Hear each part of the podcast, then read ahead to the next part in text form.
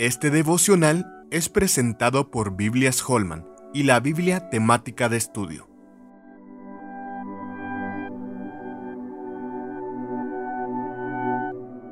Perdón y venganza.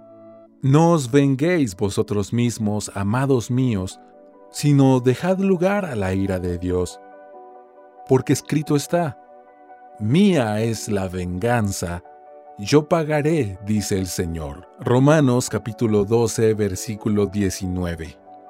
Aunque parezca absurdo viniendo de un cristiano, un hermano agraviado por un compañero de trabajo me dijo, del Señor es la venganza, pero quisiera que me usara como su instrumento. Algunos cristianos tienen dificultad en perdonar a otros porque creen, consciente o inconscientemente, que hay acciones de otros que son difíciles de perdonar. Pablo sabe que nuestra naturaleza humana se resiste a todo aquello que glorifica a Dios y el perdón en particular no solo glorifica a Dios, sino que también glorifica a la cruz de Cristo. Por tanto, Pablo nos exhorta, no paguéis a nadie mal por mal. Procurad lo bueno delante de todos los hombres. Si es posible, en cuanto dependa de vosotros, estad en paz con todos los hombres. No os venguéis vosotros mismos, amados míos, sino dejad lugar a la ira de Dios, porque escrito está, mía es la venganza, yo pagaré, dice el Señor. Así que si tu enemigo tuviere hambre, dale de comer. Si tuviere sed, dale de beber. Pues haciendo esto, ascuas de fuego amontonará sobre su cabeza.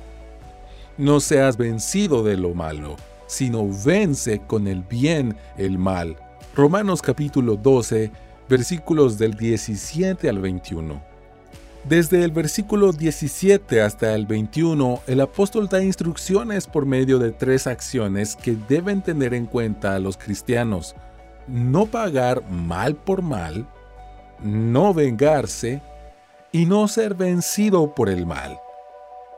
Entender que la venganza es del Señor es un acto de fe en la soberanía de Dios, porque Él tiene control de todas las cosas. Como dijo José a sus hermanos, porque todo cuanto Él hace es con un propósito.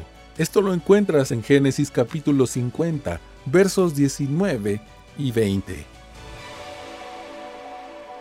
Con más de 250 artículos y devocionales teológicos escritos por más de 25 pastores y teólogos hispanos, la Biblia temática de estudio te ayudará a profundizar en el entendimiento completo de la palabra de Dios. Conoce más en www.bibliatemática.com.